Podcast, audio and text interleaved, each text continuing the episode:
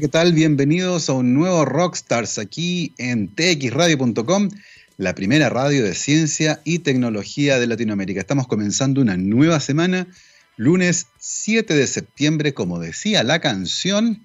Está despejado día primaveral acá en Santiago, la capital de Chile. Vayan contándonos por Twitter cómo está la situación en sus respectivas ciudades o comunas. Acá al menos en Providencia, muchísima, muchísima actividad desde hace varios días ya se nota que estamos en el paso 3 de la fase de desconfinamiento. Eh, muchísimo transporte público, muchísimo, muchísima, incluso atochamientos de tránsito. Eh, mucha gente también caminando y en la plaza.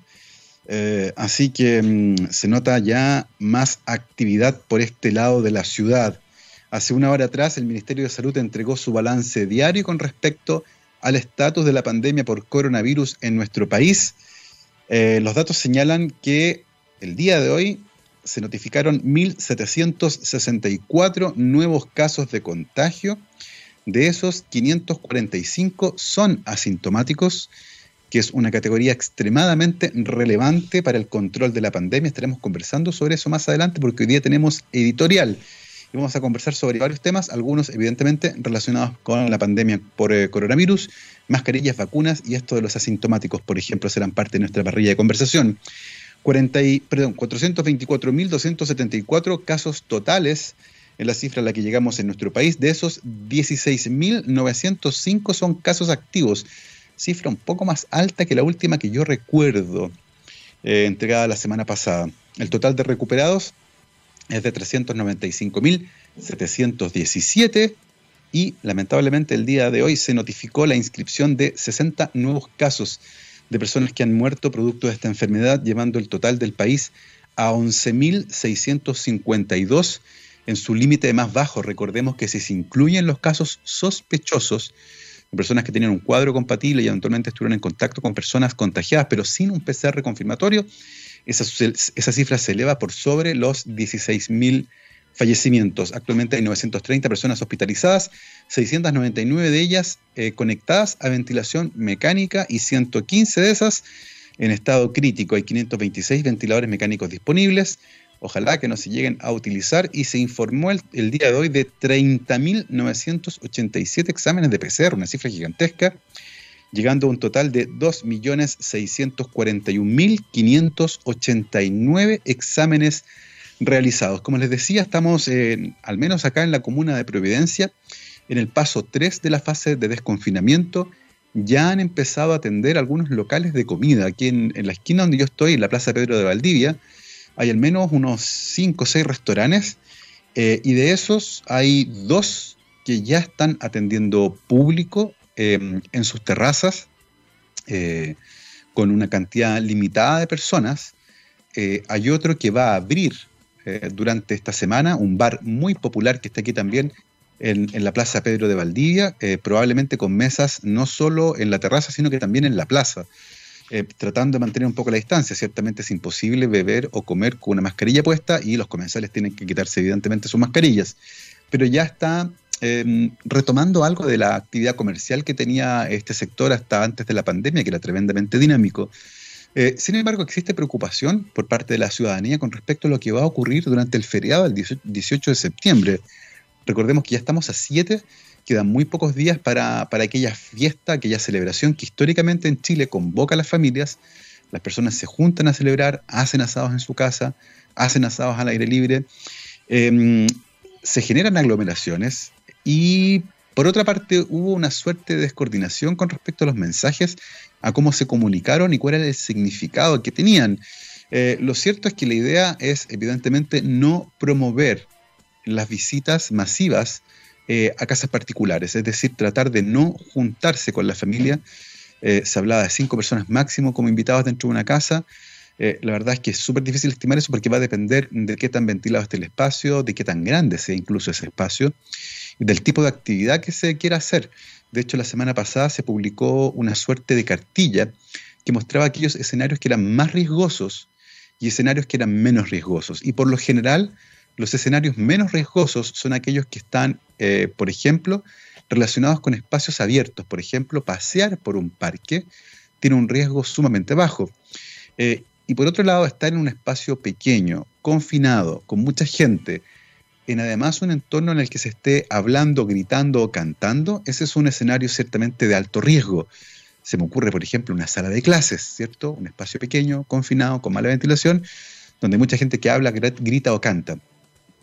Y por lo tanto ese escenario es un escenario que ha sido calificado como de alto riesgo. Y por lo tanto, em, existe preocupación acerca de cómo eh, las personas se van a comportar, pero ciertamente es la autoridad la que tiene que mandar ahí eh, una directriz clara con respecto a las cosas que es recomendable y que, y que derechamente no se puede hacer. Lo cierto es que el uso de mascarillas se ha convertido en algo crítico. Actualmente en nuestro país es obligatorio salir a la calle, independiente del espacio que estén ocupando, ya sea espacio abierto o confinado, es obligatorio salir con mascarilla. Em, durante la semana he salido siempre para hacer a mi perro, por ejemplo, a la plaza, y es notable el cómo mucha gente, yo diría que la mayoría de las personas usa bien su mascarilla, al menos en este entorno. Eh, sin embargo, hay personas que todavía insisten en utilizarla mal, particularmente gente que solo se cubre la boca y la nariz les queda fuera. Úsenla cubriendo nariz y boca, por favor. Y gente que todavía se baja la mascarilla para hablar, que es un escenario de riesgo, porque es el momento en el que el aire sale por nuestra boca, aire que evidentemente podría llevar virus, que están contagiados y no lo saben, hacia el exterior. Eh, y por lo tanto el gesto de hablar es uno eh, que involucra riesgo. Y bajarse la mascarilla para hablar, por lo tanto, es algo que jamás deberían hacer. Eh, falta un poco todavía algo de eso, probablemente una campaña comunicacional fuerte que muestre cuáles son los riesgos de estos escenarios. Estamos también pendientes de lo que ocurre con las vacunas. Rusia publicó finalmente los datos de su ensayo clínico combinado fase 1-2. Vamos a estar comentando también acerca de eso. Y una pregunta que me han hecho muchísimo por redes sociales acerca de cómo vamos a vacunar una vez que esa vacuna esté disponible. ¿Vamos a hacer una lotería como vimos en contagio? Y bueno, durante la semana pasada, durante el fin de semana, se publicó eh, un análisis de expertos en salud pública que proponen una solución a esa problemática. Así que de todo eso estaremos conversando nuestra editorial del día de hoy aquí en rockstarsdetxradio.com, científicamente rockera. Nosotros ahora vamos a hacer una pausa musical para entrar después a la vuelta de lleno con nuestra conversación del día de hoy. Como voy a estar solo, si quieren interactuar a través de Twitter, mándennos sus preguntas, TX Radio, ahí estamos en Twitter y Gabo Tuitero, eh, para poder conversar con ustedes. Nos vamos con un crack de la guitarra, Steve Bay. Esto se llama Bad Horsey. Vamos y volvemos. Ahí estamos de vuelta con efectos especiales incluidos. No es que yo esté transmitiendo desde una granja, no se preocupen. Acá no pasa nada. Mi perro tampoco ladra así. Todavía no es tan extraño. De hecho, lo veo ahí echado al sol. Tremendamente preocupado por su futuro. Estamos de vuelta aquí en rockstarsdetxradio.com, científicamente rockera, en nuestro lunes 7 de septiembre Estamos transmitiendo acá desde la comuna de Providencia. Yo les contaba antes de ir a la pausa, hoy día tenemos editorial, por cierto, estoy sin invitado. Eh, yo les contaba que el asunto de la vacuna eh, contra este coronavirus en particular, el SARS-CoV-2, ha generado eh, una carrera científica, hay que decirlo. están, muchísimos investigadores están participando en el desarrollo de vacunas, sobre un centenar de vacunas en, en fase preclínica eh, y un puñado, unas 8 o 10 más o menos, ya en fase clínica, en serio, eh, enfrentándose al rigor de los estudios en humanos. De esas eh, vacunas en desarrollo probablemente hay cuatro que han despertado muchísimo la atención. La vacuna china, que es en realidad una de las tantas vacunas que se están em, desarrollando en China, que es la del laboratorio Sinovac. La vacuna de Oxford, también conocida, ¿cierto? Ese es su nombre popularmente, así se le conoce, que está siendo desarrollada por una empresa biotecnológica pequeña llamada Vaxitec con el apoyo de la Universidad de Oxford y un gran laboratorio farmacéutico, AstraZeneca. Esa es la que se conoce como la vacuna Oxford. Y la vacuna de Estados Unidos, eh, que también ha sido desarrollada por un laboratorio más bien pequeñito, eso es bien interesante, no es una de las grandes compañías que fabrican vacunas, la que va más adelantada es la de una empresa pequeña de biotecnología que se llama Moderna y que tiene montada una plataforma de vacunas basadas en ARN mensajero. Vamos a ir hablando de cada una de estas vacunas en el transcurso de esta columna. Y la cuarta es la vacuna rusa. Eh, la vacuna rusa que ha estado rodeada por un halo de misterio eh, llamada Sputnik 5 Eh, incluso el nombre eh, tiene algo de gesto político. la bautizaron Sputnik como su primer satélite, ¿cierto? El Sputnik. Em, lo que claramente da cuenta del tinte geopolítico que tiene el desarrollo de esta vacuna.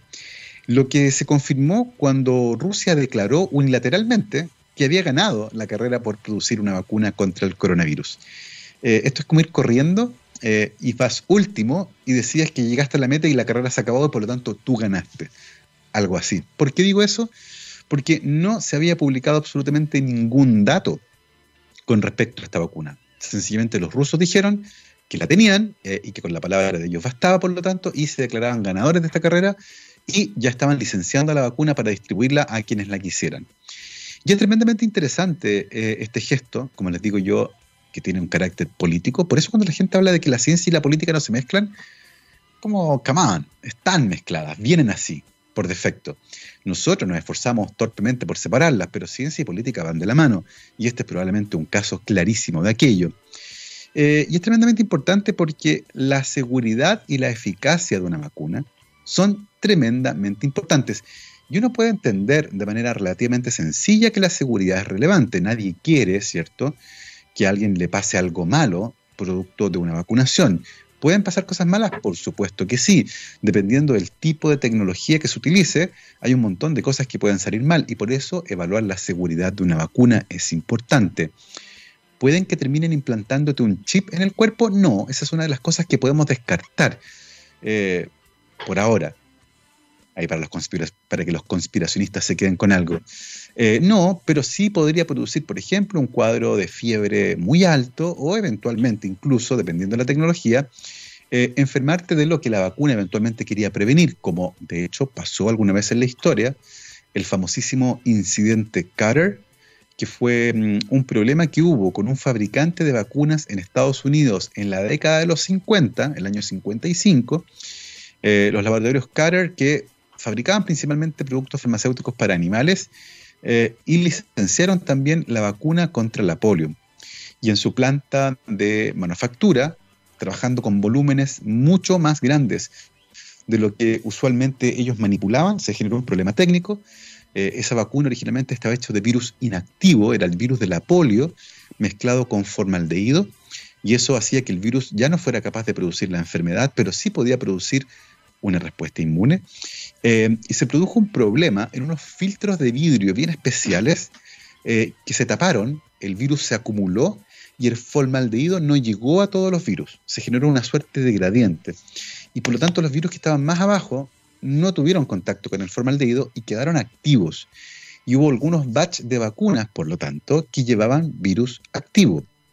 Y esas vacunas se utilizaron para vacunar a varios miles de niños y se produjeron varios centenares de casos de polio, algunos de ellos terminaron incluso con la muerte de algunos niños y varios casos de parálisis también. Eh, y fíjense que ese hecho, dramático por cierto, no logró empañar a la campaña de vacunación. La gente se siguió vacunando porque la polio era una enfermedad terrible. Digo, era en Estados Unidos porque la polio fue erradicada en Estados Unidos hace muchísimo tiempo, igual que en Chile. La polio se erradicó de nuestro país el año 1975. Ese año se describió el último caso de polio en Chile. Eh, y a pesar de este incidente con la vacuna del laboratorio Carter, que fue el único que tuvo problemas, eh, las personas no perdieron la confianza en esa vacuna en particular. Eh, ese caso en particular se produjo por un problema tecnológico. en la década de los 50, mucha de la tecnología que se estaba usando estaba siendo cambiada por otra más eficiente eh, todavía había, había problemas con el diseño de vacunas, con el diseño de plantas que fabricaban vacunas. Eh, ciertamente el estándar que tenemos hoy día, 70 eh, años después, no es el mismo que el que había en aquella época y por lo tanto muchos de esos problemas han subsanado, pero de todas maneras es crítico resolver, ¿cierto?, que una vacuna sea lo más segura posible. y para eso ciertamente se requieren voluntarios que en gran cantidad permitan administrar esta vacuna porque incluso hay que desestimar aquellos casos de efectos secundarios que sean poco frecuentes. Eh, ¿Y por qué es importante esto de la frecuencia? Porque tiene relación con el tamaño de los ensayos clínicos. Entre más grande es un ensayo clínico, es decir, entre más gente participa de ese ensayo, más fácil es descartar que haya efectos adversos poco frecuentes. Porque si se produce un efecto adverso poco frecuente, supongamos, en una cada 500 personas y tú solo vacunaste a 100, la probabilidad de que lo detectes en eso es bastante bajo en tu ensayo. Hay que aumentar bastante el número de personas para poder empezar a ver aquellos efectos nocivos que son eventualmente poco frecuentes. ¿Por qué es importante esto? Porque finalmente la vacuna rusa, como se le conoce, logró publicar el día viernes algunos datos en la revista científica The Lancet, una de las más prestigiosas en el área de la biomedicina, y muestran que efectivamente esta vacuna produce una respuesta inmune en todos los participantes del ensayo combinado de fase 1 y fase 2. ¿Cuántas personas son? 76. Entonces es un ensayo muy pequeñito. A modo de comparación, el ensayo 1-2 que realizó la vacuna de Oxford involucró a mil y algo personas, mil y decenas, mil setenta y tantas personas o mil cincuenta y tantas personas. Eh, y por lo tanto, hay una diferencia ahí de un orden y tanta magnitud, eh, lo que ciertamente le da un poco más de solidez eh, a los ensayos que tienden a buscar estos efectos secundarios adversos, particularmente aquellos poco frecuentes. Y es interesante, y esto nos vuelve a la política, porque un emisario del gobierno ruso, luego de que se publican estos resultados, saca una declaración del estilo, ah, vieron, nuestra vacuna funciona. Así que todos los críticos eh, que trataron de empañar nuestra vacuna, ahí tienen. Y es sumamente interesante esa declaración porque las críticas no eran al gobierno ruso, las críticas eran al hecho de que no había datos, lo que es cierto. No eran críticas injustificadas. y por lo tanto cuesta entender la respuesta si no se le mira con un cristal político. Claramente esto forma parte de una eh, batería comunicacional que está más bien sentada en el lado político que en el científico. De otra forma no se explica esta respuesta, así como ustedes que nos criticaron sin razón, miren, ahí está. Y es como, no, las críticas eran fundamentadas, eh, tenían ciertamente un fundamento biomédico y tus resultados, por otra parte, tienen un N muy pequeño, así que las críticas siguen parte de ellas siendo válidas. Rusia ha dicho que ahora están reclutando personas para hacer un ensayo con 3.000 voluntarios en una fase 3. Eh, la vacuna de Oxford planea reclutar 30.000 voluntarios para su fase 3, 10 veces más. Eh, ¿Por qué es importante esto? Porque hasta ahora la vacuna rusa, como la vacuna china, la gringa y la de Oxford, han mostrado lo mismo que la rusa. Producen una respuesta inmune en los participantes. Tienen efectos adversos similares también, el malestar y la fiebre después de la aplicación de la vacuna. Pero lo que falta ahora es lejos lo más importante. Junto con demostrar que la vacuna es segura, hay que demostrar además que la vacuna es efectiva en un entorno clínico. ¿A qué voy con esto? El que una vacuna aplicada en una persona haga que esa persona produzca anticuerpos no es lo mismo que declarar que esa vacuna protege contra la enfermedad, porque son dos cosas distintas. Ustedes pueden producir anticuerpos, e igual enfermarse si es que esos anticuerpos no son neutralizantes o se producen en cantidades muy bajas. Y por lo tanto, la efectividad de la vacuna rusa aún no ha sido demostrada en un entorno clínico.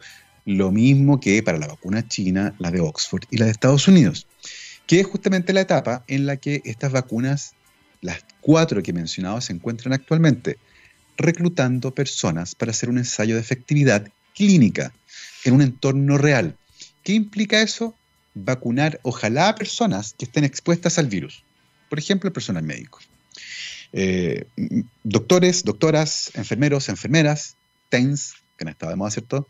Los técnicos en enfermería, personas que trabajan en los servicios de urgencia, personas que trabajan en hospitales, en clínicas, en centros de salud, que son las personas que probablemente están más expuestas al virus y en un ensayo que debe incluir un, grupo, control, es decir, un grupo de personas que recibe una vacuna distinta, eh, evaluar con el paso del tiempo cuántos de ellos se enferman y cuántos no.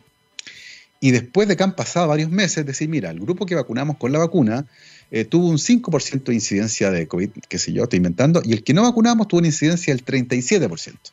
Ah, podemos sospechar entonces de que la vacuna fue efectiva y se hacen unos cálculos, ahí se estima, qué sé yo. Y esa es la forma de hacerlo. Pero para eso falta todavía muchísimo.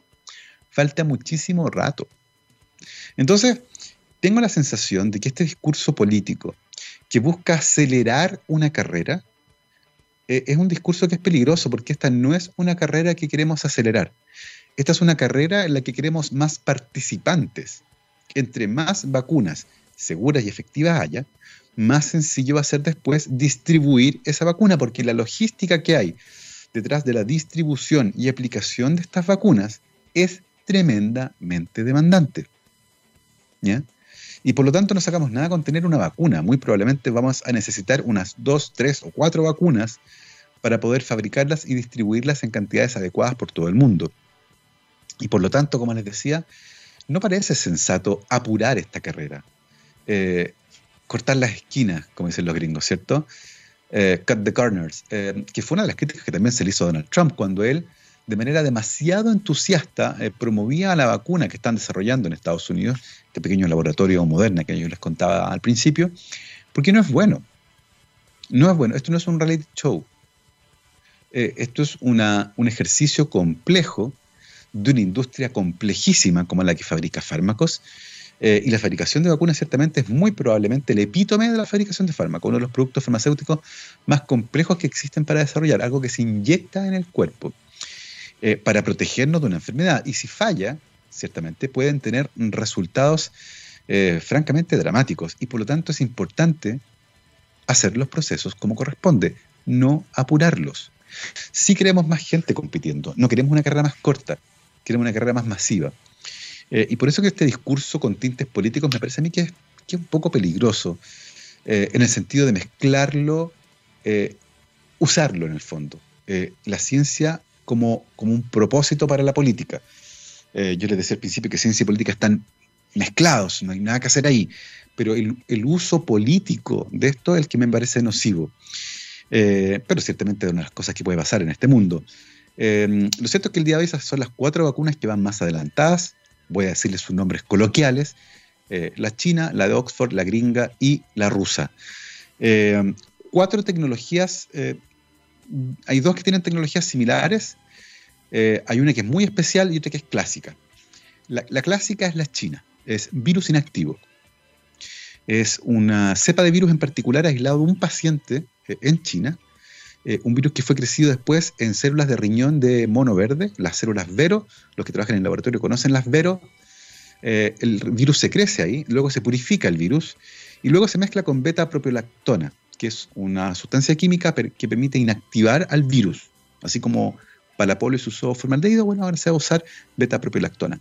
Eh, y esa sustancia química también consigue inactivar al virus y con ese virus inactivo se fabricó una vacuna que se inyecta intramuscularmente en el cuerpo, eh, esa vacuna va a producir una respuesta inmune, el cuerpo va a reconocer este virus, el virus no puede infectar porque está inactivo, y eventualmente cuando el sistema inmune monte una respuesta de defensa adecuada, probablemente después de dos aplicaciones de vacuna, lo más probable es que el esquema de vacunación para todas estas vacunas va a ser de dos pinchazos, separados probablemente por un mes de diferencia, un par de meses de diferencia. Em, y después de eso, el cuerpo va a montar una respuesta inmune robusta y extendida en el tiempo, lo que va a hacer que en caso de encontrarnos con el virus en el entorno, nos vamos a poder defender de él con esta respuesta de defensa previamente establecida. La vacuna rusa y la de Oxford utilizan una tecnología que es similar. Son vacunas fabricadas utilizando como modelo o como, como material de partida un adenovirus de chimpancé, el cual eh, fue modificado genéticamente se eliminaron los genes del adenovirus que producen la enfermedad y se agregó un gen que viene del coronavirus, de este particular, que es el que codifica para la proteína Spike. Y la idea es que se inyecte ese adenovirus en el cuerpo, el adenovirus funcional va a infectar a nuestras células, pero va a expresar la proteína Spike del coronavirus, no el virus completo. Y esa proteína Spike va a ser procesada, presentada eh, a nuestro sistema inmune, el que va a montar una respuesta de defensa que va a reconocer esta proteína que forma parte de la envoltura del virus. Es una proteína que está expuesta en el exterior, eso es súper importante, no puede ser una proteína interna, sino el día del níspero el sistema inmune la va a reconocer. Y eh, con eso ciertamente montar una respuesta de defensa también robusta, extendida en el tiempo, para que en caso que se encuentren con el virus, tener o un cuadro muy suave o incluso no infectarse, no desarrollar una infección activa. y finalmente, la cuarta vacuna, que es una tercera tecnología. Recuerden que la China, virus inactivo, la rusa y la de Oxford, eh, adenovirus de chimpancé modificado. Eh, la cuarta vacuna usa una tercera tecnología que es em, la vacuna de Moderna de Estados Unidos que es una molécula de ARN mensajero, que es las moléculas que utiliza nuestro cuerpo para fabricar proteínas. Bueno, este es un ARN mensajero que tiene la información genética de la proteína Spike, que es una proteína muy inmunogénica que se encuentra en la cubierta externa, en la parte externa del virus, mirando hacia afuera. Eh, y esa molécula de ARN mensajero está guardado, porque no se puede tomar directamente el ARN mensajero, se hace papilla en el cuerpo. Entonces está protegido por una esfera de sintéticos, que tiene una composición tal que haga que esos nanolípidos sintéticos se mezclen con nuestras células, con nuestra membrana, y entregas el interior. Eh, imagínense que esta, la mano es una célula y acá viene la esfera de nanolípidos. La idea es que cuando se unan, se fusionan y eso hace que entre el RNA mensajero. Tengo pintura en la mano, estoy remodelando la casa y tengo un poco de pintura en la mano, para que vean ustedes, los científicos también pintan. Em, y ese RNA mensajero, una vez que entra al cuerpo, se va a sintetizar la proteína Spike, la que eventualmente va a producir una respuesta inmune. Como pueden ver, tres tecnologías distintas para cuatro vacunas que están en carrera, una carrera que no queremos que eh, sea más corta de lo que tiene que ser. Tiene que durar lo que tiene que durar para garantizar absolutamente la seguridad, o lo mejor que se pueda, la seguridad y la eficacia. Entonces es importante que no se convierta en una carrera que hay que ganar porque sí. Es una carrera importante porque ojalá luego tengamos una vacuna, pero que eso no implique de ninguna manera relajar las normativas eh, y todo lo, todo lo que se espera para una vacuna que hay que aplicarle a parte importante de la población. Algo de lo que conversaremos después de esta pausa musical donde eh, tenemos un poquito más de conversación con respecto a vacunas y, este dilema. ¿Quién primero? ¿Quién primero se aplica la vacuna? Vamos a escuchar ahora a The Darkness. Esto se llama I Believe in a Thing Called Love. Vamos y volvemos.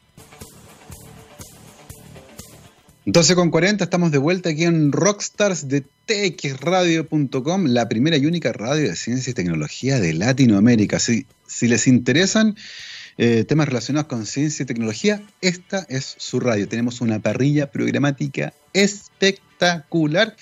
Y entre esos programas, por supuesto, Rockstars, donde usualmente me toca entrevistar a las Rockstars y los Rockstars de la ciencia.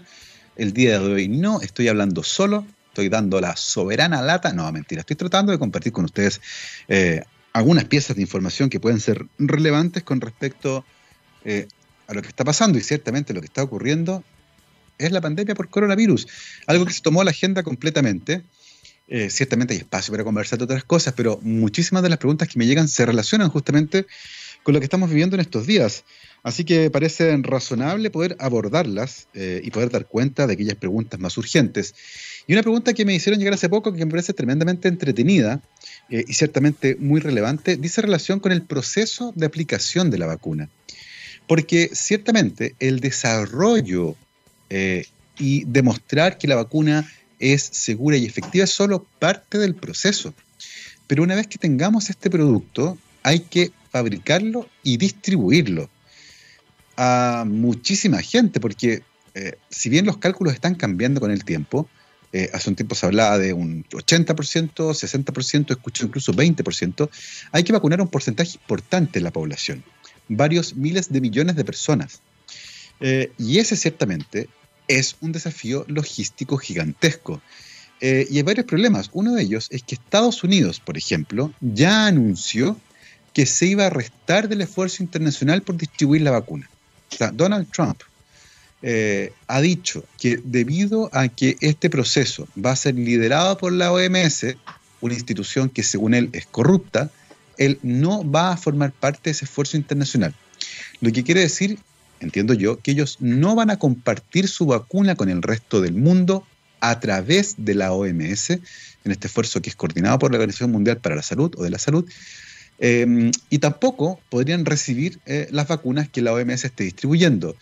No es primera vez que Donald Trump hace esto. Al inicio de la pandemia, eh, el gobierno de Donald Trump se negó a utilizar los kits de diagnóstico que estaban siendo distribuidos por la OMS. Eh, el CDC decidió fabricar sus propios kits y desafortunadamente, por un problema de fabricación, uno de los controles de ese kit no estaba funcionando, lo que generó durante semanas un retraso en los procesos de diagnóstico de coronavirus en Estados Unidos. O sea, ya tienen un antecedente de que este capricho y esta pelea entre Donald Trump y la OMS ya le ha costado a Estados Unidos varias vidas humanas, porque ciertamente ese retraso en el diagnóstico produjo un aumento descontrolado de los casos. Eh, así que cuesta entender eh, esta mm, actitud eh, infantil, si uno quiere. Tal vez no, no es una buena palabra, irracional, de pelearse porque sí con la OMS. Creo, creo que ahí claramente están poniendo en peligro la vida de las personas. de nuevo, una actitud que mezcla política con, o que muestra lo mezclada que está la ciencia con la política. Como les decía, Estados Unidos no va a formar parte de este esfuerzo internacional por fabricar y distribuir una vacuna. Eh, lo que ciertamente tiene desafíos logísticos gigantescos, porque yo les decía que hay que fabricar millones de dosis de vacunas, miles de millones de dosis. Eh, y no todos los países eh, tienen una plataforma tecnológica que les permita fabricar vacunas para humanos. en nuestro país antiguamente se fabricaban vacunas para humanos, hoy en día solo se fabrican, vacunas para la industria veterinaria, principalmente para cerdos, pollos y salmones. Eh, pero eventualmente podríamos hacerlo, y así como fabricamos respiradores mecánicos, tal vez, no sé, pudiéramos fabricar vacunas. Eh, no sé si en este caso lo podremos hacer de manera tan rápida. Eh, pero hay muchos países que pueden y por lo tanto lo único que tienen que hacer es licenciar la tecnología, pagar lo que corresponde por utilizar la tecnología que algún país haya utilizado para desarrollar la vacuna. la de Oxford, por ejemplo, la vacuna de Oxford, ya han dicho ellos que va a ser una vacuna con la que no se va a ganar dinero. Se van a pagar solo los costos. Es decir, nadie se va a hacer millonario con la fabricación y distribución de esta vacuna. Pues es una vacuna que se va a vender al precio de costo. Lo que costó, eso se paga y se acabó. Eh, la vacuna de Estados Unidos, por otro lado, tiene un precio bastante, bastante alto por lo que estuve mirando. Leí por ahí 80 dólares. Tengo que recordar el dato, lo prometo tenerlo más a mano para la próxima vez. Pero no, no parece algo muy, muy accesible. Hay que ver ahí cómo, cómo viene la mano. Em, entonces, eh, el desafío fabricar cantidades astronómicas de vacunas, la que además hay que poner en el brazo. O sea, las vacunas no se ponen solas. Tiene que ir alguien capacitado, porque es una vacuna que se pone acá en el brazo, en el músculo deltoide. Yo no podría pinchar a nadie. Eh, y ciertamente vamos a necesitar todas las manos disponibles eh, para poder acelerar este proceso y hacerlo más eficiente. Eh, pero tenemos dos desafíos logísticos además ahí. Y hay otro, otro desafío que es distinto. ¿A quién vacunamos primero? En la película Contagio, por ejemplo, eh, película muy buena que es sobre una pandemia de un virus respiratorio, en ese caso la influenza, pero muy parecido a lo que estamos viviendo ahora. De hecho, hay muchas escenas que eh, claramente cuentan con la asesoría de expertos en epidemiología y salud pública, porque se ven muchas reacciones que se han repetido, pero así calcada en la pandemia. Em, en esa película en Contagio se hizo una lotería por fecha de nacimiento para definir a quienes iban a recibir primero la vacuna una lotería, o sea, el azar jugaba completamente ahí eh, todo el papel protagónico. Y durante el fin de semana apareció un documento elaborado por la Academia de Ciencias y Medicina de Estados Unidos, en el que dos investigadores proponían eh, un mecanismo para decidir de manera racional quiénes deberían recibir primero la vacuna. Eh, y lo que ellos proponen es bastante sensato. proponían, por ejemplo, que quienes primero deberían recibir la vacuna, una vez que esta vacuna esté eh, cumpliendo o haya cumplido con todos los procesos regulatorios, haya demostrado su seguridad y eficacia y esté propiamente licenciada y fabricada, quienes primero deberían ser vacunados son los que están más expuestos al virus, la primera línea en el personal de salud. Eh, doctoras, doctores, eh, enfermeras, enfermeros, TENS, paramédicos, todo el personal de salud. gente que trabaja en un hospital, tareas que no están relacionadas con la medicina, pero el personal de aseo, por ejemplo, de mantenimiento, eh, staff de recepción, por ejemplo, todas las personas que estén expuestas al virus, los guardias de seguridad, todo el mundo eh, que están más expuestos al virus deberían ser los primeros en recibir la vacuna. Eh, lo que parece, como yo les decía, bastante razonable. y en segundo lugar, planteaban que deberían recibirla las personas que están con mayor riesgo de morir, que son particularmente los adultos mayores y particularmente los que viven confinados. O sea, por ejemplo, en hogares de ancianos o en residencias de ancianos donde se juntan muchas personas que a veces reciben visitas y donde un brote epidémico en ese lugar podría tener consecuencias catastróficas. Bueno, ese es el segundo lugar donde proponen ellos vacunar inicialmente. Es tremendamente interesante porque va a ser una discusión eh, que vamos a empezar a escuchar con mayor frecuencia, porque por ahora eh, la discusión está centrada en cuándo va, habrá, habrá perdón, una vacuna segura y efectiva. Eh, y los plazos son súper difíciles de estimar.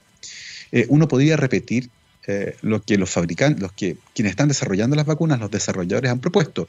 Por ejemplo, eh, en Oxford, cuando comenzó la fase 3, plantearon que tal vez a fines de septiembre, con más seguridad durante el mes de octubre, iban a tener los primeros datos con respecto a la fase 3. Sumamente rápido, por cierto. Pero muy probablemente hacia fin de año ya vamos a tener datos claros, más robustos, contundentes, confiables, eh, con respecto a la efectividad de la vacuna en entornos clínicos. Lo que implica que em, diciembre, enero podría empezar a utilizarse tal vez en aquellos países donde se originalmente fabricó la vacuna. China, Estados Unidos, eh, Reino Unido y Rusia. Rusia además ya comenzó a distribuir la vacuna, ojo, la mandó a algunos países de África y también la mandó a Filipinas. Eh, hay que estar atentos ahí con, lo que ocurre después de la aplicación, muy atento a lo que, a lo que se escriba en aquellos países. Y por cierto, para las vacunas también. Eh, la fase 4, de hecho, de la que no se habla, es, lo que ocurre después del licenciamiento y aprobación de una vacuna o de cualquier producto farmacéutico. Eh, y ahí ciertamente se sigue pesquisando cualquier problema que pudiera presentarse para que en caso que sea algo serio se dé pie atrás. Todos los productos farmacéuticos siguen exactamente el mismo protocolo. Si un medicamento, por ejemplo, para la presión se aprueba eh, y pasa todos los ensayos clínicos súper bien, pero al usarse empieza a aparecer un, efecto secundario no visto en los ensayos clínicos, muy poco frecuente, que solo era posible ver después de la aprobación, bueno, se toman las medidas correspondientes también, y con las vacunas, por cierto, también se hace. Eh, y cualquier cosa que, que ocurra, ¿cierto?, eh, va a ser una señal de alerta. Y por lo tanto hay que estar también tremendamente pendientes de aquellos. La, la carrera no se acaba en el fondo cuando se licencia y se aprueba la vacuna, se sigue monitoreando. Eh, y una vez que eso ocurra, como yo les decía, el desafío es distribuirla eh, a todo el mundo. Y ahí ciertamente eh, esa es la próxima discusión. Si bien ahora estamos hablando de plazos para tener la vacuna desarrollada y se está hablando de fines de este año, principios del próximo, pero bueno, en Chile, por ejemplo. ¿Cuándo podríamos tener la vacuna en Chile? Esa es una pregunta súper compleja. ¿Primer trimestre? Ojalá, pero no lo sabemos. yo creo que con certeza durante el primer semestre, pero eso es casi un año más. Eh, probablemente no tanto, seis meses tal vez, ojalá, marzo, marzo, abril, eh, pero son, como yo les decía, son todas fechas súper tentativas, es, imposible asegurar eh, sin un grado de incertidumbre gigantesco cuándo podríamos tener una vacuna en Chile. lo cierto, como yo les decía, es que quienes están trabajando en el desarrollo de estas vacunas pretenden terminar, tener el desarrollo listo al menos en su fase 3 hacia fines de este año, ojalá durante el último trimestre octubre, noviembre, diciembre, en algún momento yo les comenté que uno puede entender las ganas que existen para que eso sea así, entendiendo que eso va a ocurrir a la entrada de la temporada de invierno, en la que eventualmente también va a empezar a circular el virus de la influenza, o los virus de la influenza en realidad. Entonces, tener a varios virus respiratorios circulando al mismo tiempo eh, es complejo, particularmente cuando estamos viendo que en Europa, y especialmente en España y Francia, eh, los casos están subiendo de una manera bastante dramática, eh, particularmente ahora, en esta segunda ola, en la gente joven, que es la gente en la que la percepción del riesgo es más baja, que tolera mucho menos bien el confinamiento, que tiene más ganas de salir o que, que necesita salir para poder trabajar, por ejemplo. Eh, y en ese rango etario, entre los 20 y los 35, es donde actualmente estamos viendo la mayor incidencia de casos en Europa y tengo la sensación de que en Chile también.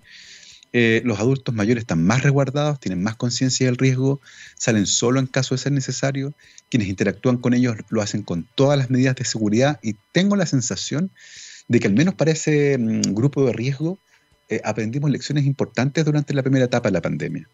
Eh, lo que viene ahora son la gente más joven, que como yo les decía, tiene una percepción del riesgo que es más baja. Eh, lo que nos lleva a esta discusión sobre los asintomáticos que les comenté al principio.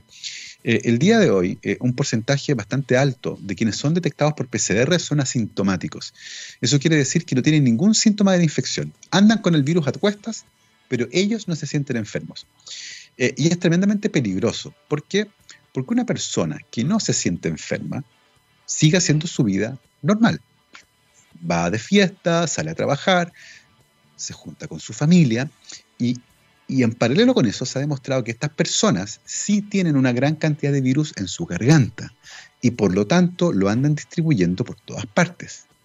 Eso quiere decir que son personas que se sienten bien, no se quedan en su casa, y andan desparramando virus. Eh, y esas personas, por lo tanto, han dado cuenta de un porcentaje altísimo de los casos sintomáticos.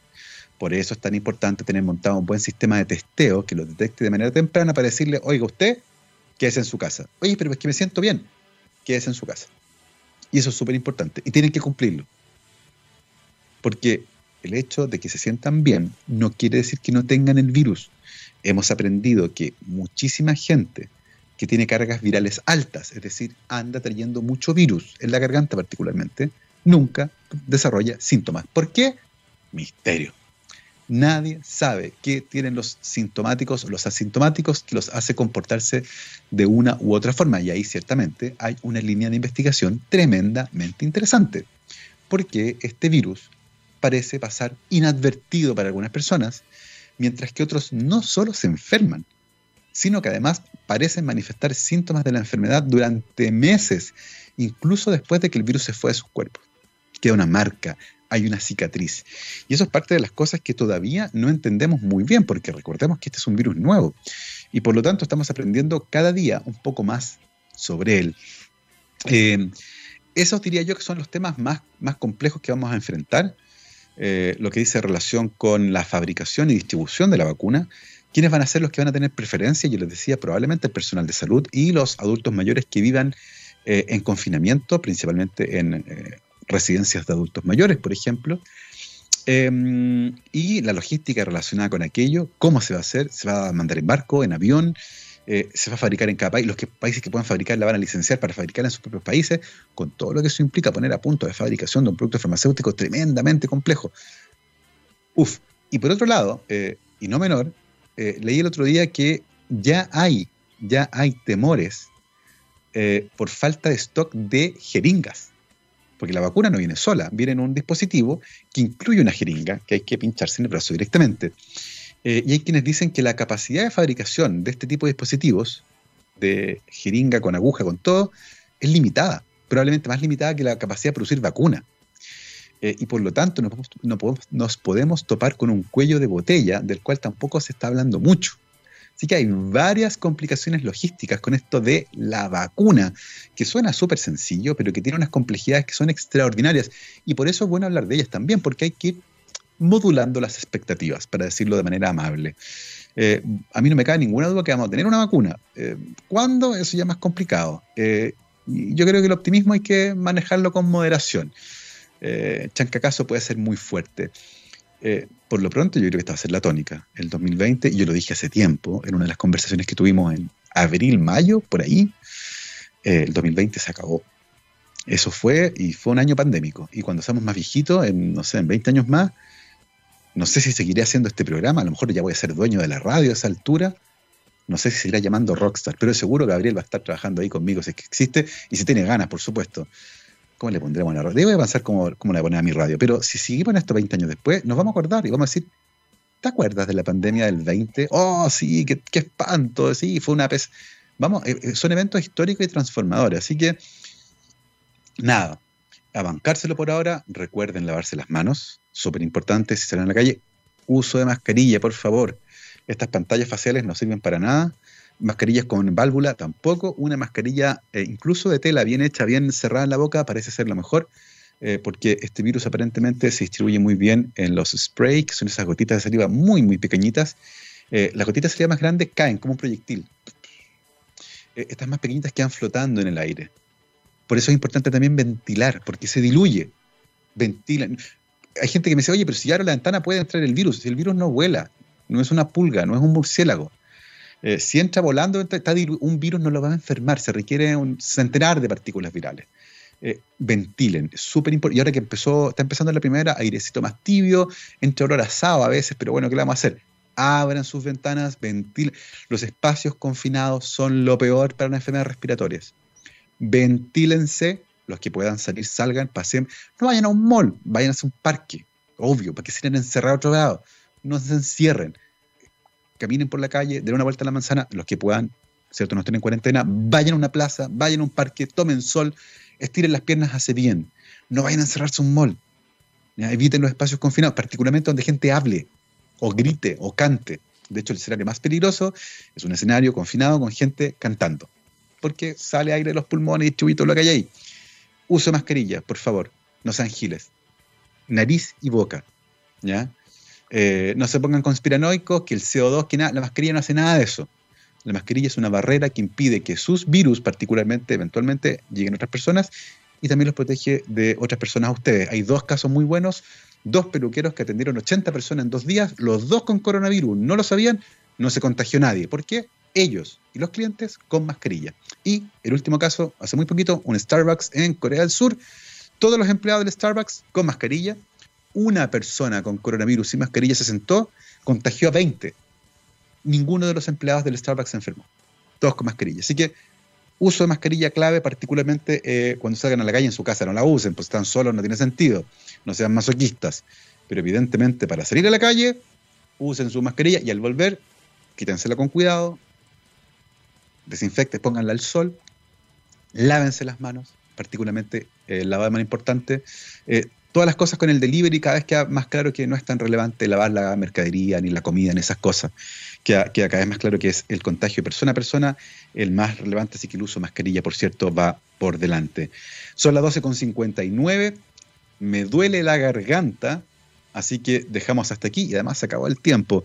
Nuestro rockstars del día de hoy, como siempre, las gracias a Gabriel que está ahí en los botones, las gracias a todos quienes fielmente nos escuchan aquí en la radio rockera, científicamente rockera, por supuesto. Eh, una radio de ciencia y tecnología donde nos gusta compartir con ustedes toda esta información. Acompáñenos, tenemos una pandilla, una parrilla y una pandilla también, por supuesto, extraordinaria. Nosotros, como todos los días después de este programa, nos vamos con nuestro especial del All You Need Is Rock. Y hoy día con una banda que se llama Imagine Dragons. Hay quienes imaginan dragones. Esto se llama Believer. Nos vemos mañana. Que esté muy bien. Chao, chao.